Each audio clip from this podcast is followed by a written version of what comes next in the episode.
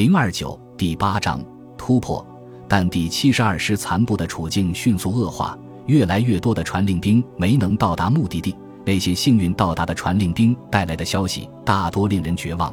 第六师团三营中尉代理营长之一百四十三旅旅部，我们营长和所有连长已经阵亡，本营只剩下大约一百八十人，弹尽粮绝，该怎么办？二十三日上午十点。沃莱上校受够了跟前线联系不上的窘境，决定把吕布迁移。他是大战爆发时法军中那种典型的斗士，时年五十七岁，从行伍间一步步晋升到今天的地位。一九一四年，沃莱还是一名中校，在边境战役中腹部受重伤，被德军俘虏。两星期以后，伤口还没愈合，就从战俘营逃跑了。他藏身于一所法国监狱，身穿平民服装。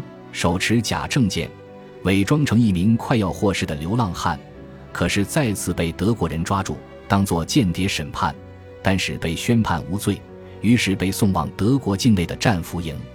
四个月后，他身体很虚弱，伤势仍然没有好，于是被德国人通过瑞士，作为不适于继续服役的人员遣返回国。沃莱在一九一五年三月重返军队。自从二月二十一日会战开始以来，这位坚强的老上校作为德里昂的直接上级，也许是法军各旅里最杰出的旅长。他的格言是“反攻，反攻，永远反攻”，体现了第七十二师永不屈服的战斗意志。这次，正当他走出掩体，跟随吕布向炮火纷飞的前线转移的时候，人们看到他消失在一团炮弹爆炸的火焰之中。法军指挥官一个接一个地阵亡，我来、德里昂、勒努瓦尔死了，贝特朗和其他几名营长受伤。更糟糕的是，法军开始成建制的被消灭。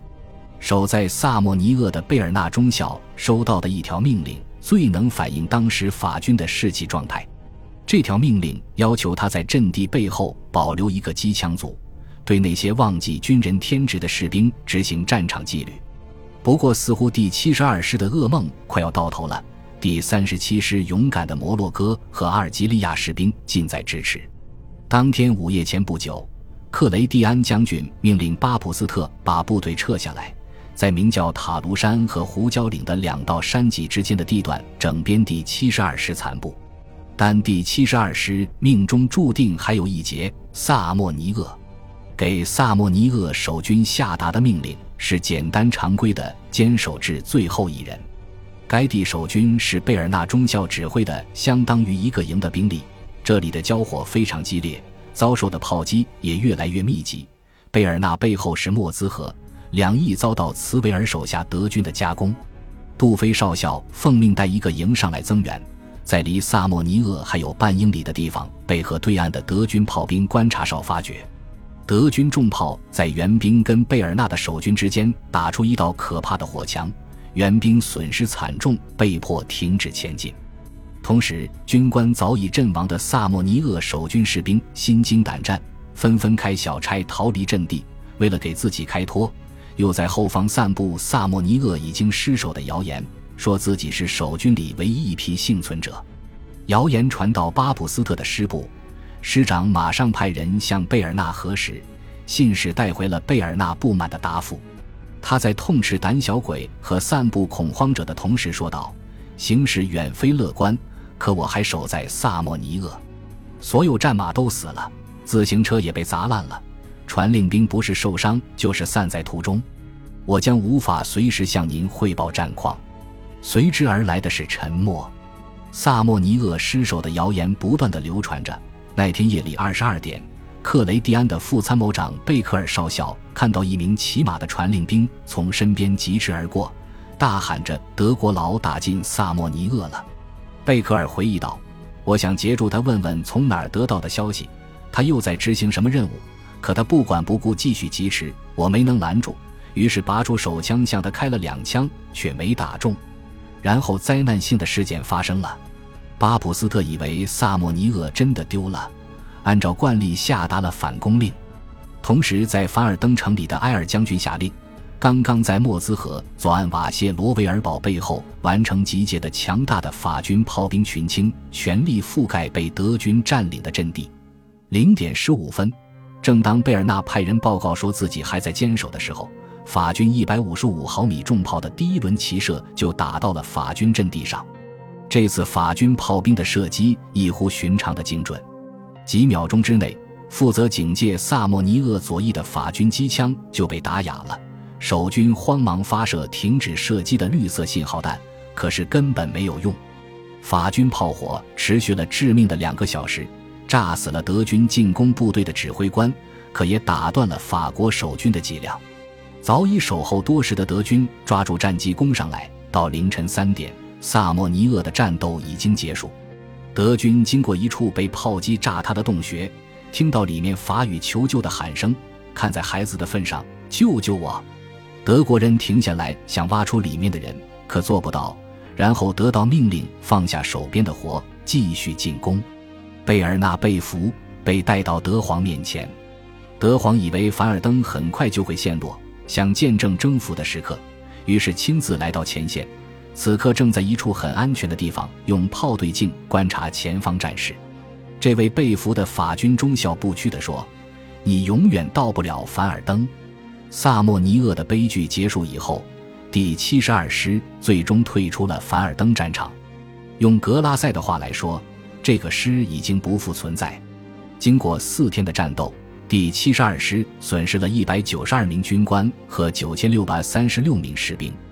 友邻部队第五十一师损失了一百四十名军官和六千二百五十六名士兵。两个师合计，满编的两万六千五百二十三人之中，损失了一万六千二百二十四人。沃莱和德里昂阵亡，贝尔纳、罗宾、斯蒂芬和昆廷都被俘，巴普斯特丧失了荣誉。然后另一批主角粉末登上了凡尔登战役的舞台，这新的一批人也将很快消失，再换一批。换人的速度快得令人绝望，这种的新旧交替速度，即便以西线的标准来说，也是非常罕见的。德军阵营里的气氛越来越乐观，他们抓到了大约一万名法国战俘，缴获六十五门大炮、七十五挺机枪，而且出战告捷。帝国档案里罕见地用上了“条顿民族优越性”这种陈词滥调，声言这是德意志民族尚武精神的又一明证。一九一六年二月二十四日，法军防线崩溃。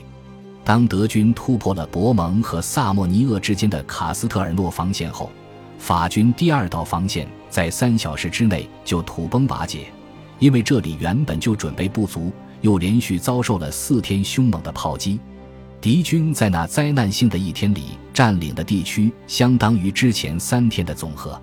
那天夜里，整个战争的面貌在马恩河战役之后第一次开始呈现出回到运动战的迹象，再也没有堑壕、带刺铁丝网或者致命的重机枪阵地。福煦、霞飞、黑格这些将领在过去一年半当中屡次寻求的突破和运动战形式，似乎总算是出现了。只不过，他出现的方式跟协约国军将领们的期望截然相反。克雷蒂安将军为了堵住第七十二师和第五十一师之间的缺口，把一个新的师第三十七非洲师以逐次添油的方式派上前线。就像用铁锨铲粘土去填补大坝上的裂缝那样，黑格一听到凡尔登战场二十四日的战况简报，就在日记中以他一贯用来描述法国盟友的居高临下的口吻写道：“我预计这个师肯定会跟埃纳河战役中我右翼的那些摩洛哥步兵一样逃得无影无踪。”可悲的是，黑格的断言相较事实并未夸大太多。第三十七非洲师号称法国陆军的精锐，其下辖的朱阿夫兵团由经历过北非不间断的绥靖战斗的殖民地老兵组成，而散兵团里尽是来自摩洛哥和阿尔及利亚的凶猛的部落战士，是今天反法反殖战士的父辈。这些法国殖民地部队在敌军中拥有令人生畏的名声，德国人每到一处新战场，就会打听对面有没有非洲部队。这些优秀的北非士兵在进攻中很勇敢，甚至接近疯狂的程度。可是跟那些顽强的法国北方佬相比，他们太过情绪化，在战斗中并不可靠。这是大多数凶猛的南方种族战士的通病。这个师在二十三日抵达凡尔登战场时，士兵们人人从头裹到脚，看上去就像中世纪的萨拉森人。他们一到战场就诸事不顺。这个师被分散使用，各部队接受陌生的军官指挥，而法国正规军经常都把殖民地部队视为炮灰。第三十七师的士兵们一到前线就被命令去防守一道根本没有预设工事的防线，防线上所有可以用来抵御严寒或者炮火的掩蔽部都被德军的炮弹夷平了。北非士兵不习惯北方潮湿彻骨的寒冷天气，一夜暴露在严寒之下，让他们的士气下降到了最低点。同时，他们防线上到处都流传着令人胆寒的失败谣言。受伤的和患上弹震症的散兵漫无目的地到处游荡，两眼空空洞洞，跟部队失散了，到后方来求庇护，到处散布吓人的恐怖故事。这些人不停地游荡，只有一颗子弹才能让其永远安静下来。本集播放完毕，感谢您的收听，喜欢请订阅加关注，主页有更多精彩内容。